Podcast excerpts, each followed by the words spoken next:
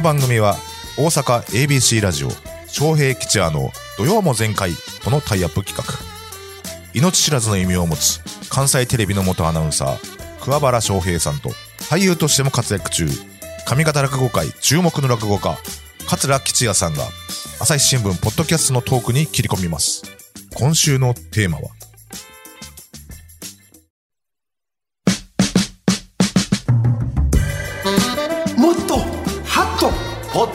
ト。このコーナーはフランスベッドがお送りします。さあ今日から始まった新コーナーですよ。待ってました。皆さんポッドキャストご存知ですか？はい。翔平さんポッドキャストわかりますか？象印 関係あり。関係ないの？ポッドキャストとは、はい。お手持ちのスマホやパソコンなどを使って聞ける無料の音声番組のことでございます。違いますねはい。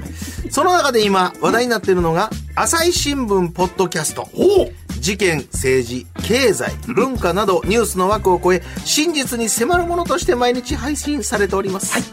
そこで土曜も前回も今週から、ハッとするような朝日新聞ポッドキャスト、話題のエピソードをこのこの時間に紹介していこうこれは楽しみでございます。そしてお待たせいたしました、解説していただくのは朝日新聞大阪本社編集局局長補佐の塩谷雄一さんでございます。はい、はじめまして、よろしくお願いします。よろしくお願いいたし朝ます。日新聞の塩谷でございます。ええ雰囲気してありますな塩谷さん。そうです。塩谷さん。いるだけで存在感があるというえ？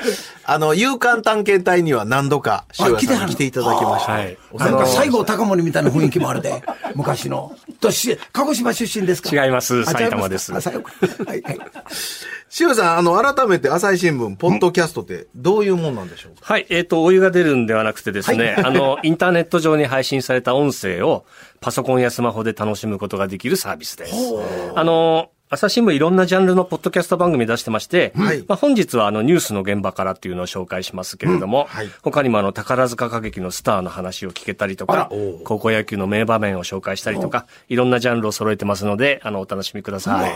この新聞読まんでもこれでいっぱい出てくるんだねあの、まあ、出てきますけど、ぜひ読んでいただきたいなと思ってねそうです。よ基本が新聞ええほなまあどうすればこれ聞けるんですか塩谷さん？これはですね、朝日新聞デジタルというあのインターネット上のページがあるんですけれども、はいはい。そこにあの特集のページがあります。ポッドキャストの、そこへ行ってクリックしていただくと音声が流れるということになってますので、あのー、登録して、あの、自分で好きに、好きなエピソードをダウンロードできますので、はい私なんかあのダウンロードしたエピソードをあの、通勤途中、電車の中で聞いてます。そうかできるわけよ私もあの朝日新聞デジタル、はいはあ会員でございますこれはお金はいどのくらいいるんですか？無料です。ただ え食いついたな新聞の定期購読してる人やったら聞けるとかそんなんではないんですか？違います。ああ、そう。はいほんなら産経新聞読もうが、毎日読もうが、これは全部。よろしくお願いします聞けるんです。ああ、そうですか。よかったねうんよかったね。ただと聞けばな、これは聞かなそうや。さあ、本日取り上げる朝日新聞ポッドキャストテーマは、自民党総裁選。塩谷さん、改めてこの総裁選振り返ってどうでしたですか？えっと、皆さんの予想がどうだったのかなというのもあるんですけど、私も、まあ、岸田文雄さんが勝つんじゃないかなとは思ってましたけれども、あの、やはり先ほども話題になってましたけど、ニュースの後で、河野さんが、はい。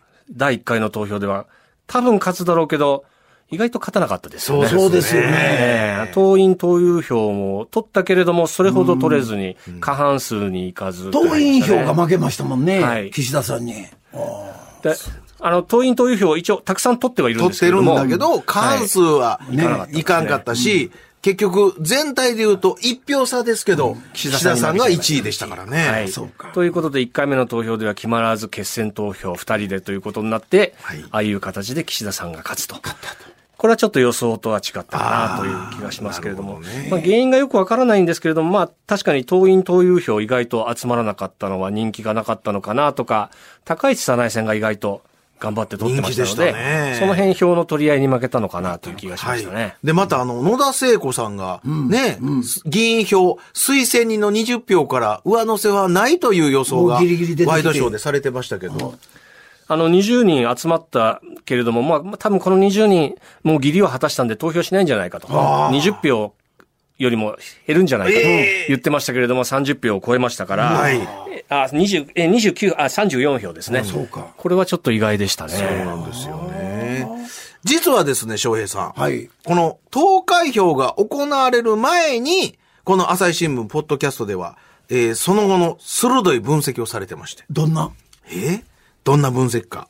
早速その音声をちょっと聞こうと思うんです。へえ。えー先月9月17日に配信されましたニュースの現場から、タイトルは、安倍晋三前首相だった。自民党総裁選が始まる。ナビゲーターは朝日新聞ポッドキャストの神田大輔さん、そして編集員の秋山のり子さんです。で、参院選1年後でしょ？で、もし仮に河野総理になったとしますよね。はい。で、非常に、まあ、彼もともとそういう、ちょっとエキセントリック、自民党からするとエキセントリックなところがあったりとか、その決断力とか突破力はあっても、調整力がないなんていうふうに言われてるので、そうするともう総理になって、最初はいいんだけど、熱狂的な感じかもしれないけど、その後すごく、やっぱりこう、いろいろ、あの、こう、不都合なことが起きてくるんじゃないかと。うん。で、そうすると、えー目先の衆院選には良くても、参院選には良くないんじゃないかというふうに参院議員は考えるわけですよね。で、そうするとやっぱ安定してる。ちょっと無難かも、無難というかまあ面白くないかもしれないけれども、とりあえずはこう安定してそうな岸田さんの方が自分たちが勝つにはいい。うんって思うから、参議院は岸田さんに入れる人が多いというふうに言われてますよいね。やー、やっぱ面白いですね、秋山さん。そういう話ね。これあの、えっ、と、先月9月17日ですから、はい総裁選の、まあ、言うたらその、あの、候補者もまだ出揃ってない。時にも言うてはんねん。はいせやけど、この秋山さんの声初めて聞いたわ。朝日新聞のな、編集手帳いうのでな、お得に軍の国がやねんこの人。そうですそうですこれのりこさんほんならのりこっていつもひらがな振ったんねん。ああ、そういった昔のりってつけるやつおったな、思って。それだけで覚えてた。あ、こんな声してはるんですか。秋山のりこさん。はいはっきり言うてありますな。はいあのー告示日が17日で、えこれは放送は17日にオンエアされたんですけれども、16日に収録したんですね。あそうですね。だから、一体4人なのか3人なのか、候補者の数もまだ決まってない段階で喋んなければいけなかったので、まあ、あの、逆に言うと、政治記者としての実力が問われる番組かなと思いまして、まあ、だから今もう結果が分かってるので、答え合わせのような感じになるかなという気がしますね。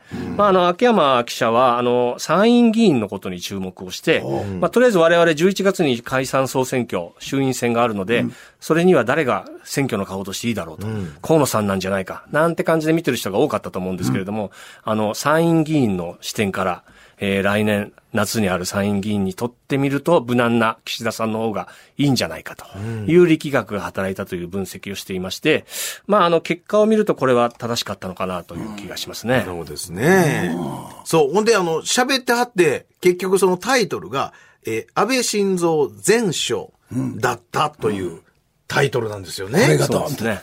まあ、あの、高市早苗さんがたくさん票を取ったのは明らかに安倍さんが支援しているかなというのもありますし、あの、第2回投票で岸田さんに票が集まったというのも、高市さんの票が多分岸田さんに行ったんじゃないかと、はい言っていますので、そうなってくるとこれは影の主役は安倍晋三さんだったと。すごいもんですね。もうまるで黒幕やな。黒幕というか。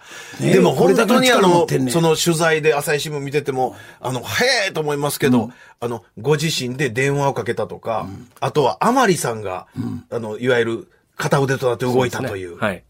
安倍本とか言ってましたね。昔、ブッチ本とかいろいろ言ってましたけど。電話かかってくる。またかかってた。ぶっちを。そうですか。これでも本当、おまあ、面白いって言ったらあれですけど、ね、その選挙の前に、あの、喋らなあかんというのは大変ですねな。かなか厳しかったと思いますけれども、正しく当たってよかったなとは思いますけれどもね。前ね、それ違ってたら。ねあの、実は1日にも、あの、秋山編集員は、はいあの収録をしていまして、はいニュースの現場から。はいこれは、あの、選挙を受けた話をしています。はい。野田聖子さんが意外と頑張ったとか、そういう分析をしていますので、これも聞いていただければいいかなと思います。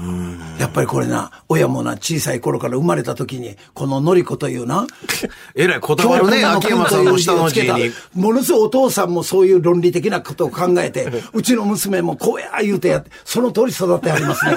秋山のりこ記者。ねえ。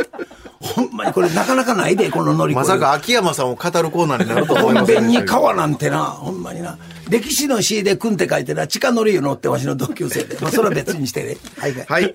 えー、皆様もぜひ、はいえー朝日新聞ポッドキャスト、えーニュースの現場から、安倍晋三前首相だった自民党総裁選が始まるをチェックしてみていただきたいと思います。お手持ちのスマホやパソコンから、朝日新聞、ポッドキャストで検索してください。